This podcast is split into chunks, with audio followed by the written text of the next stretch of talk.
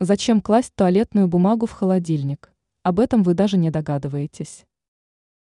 Многие опытные хозяйки кладут в холодильник непривычный материал – туалетную бумагу. Почему они это делают? Разберемся в этом более подробно. Если в бытовом приборе скапливается конденсат на стенках, то есть риск развития там вредных микроорганизмов. При бездействии влажная среда может отрицательно сказаться на состоянии продуктов. Для решения проблемы некоторые люди используют самую обычную туалетную бумагу. Дело в том, что такая бумага состоит из целлюлозы, которая может отлично впитывать в себя влагу. Если поместить туалетную бумагу в холодильник, то она еще и устранит плохие запахи.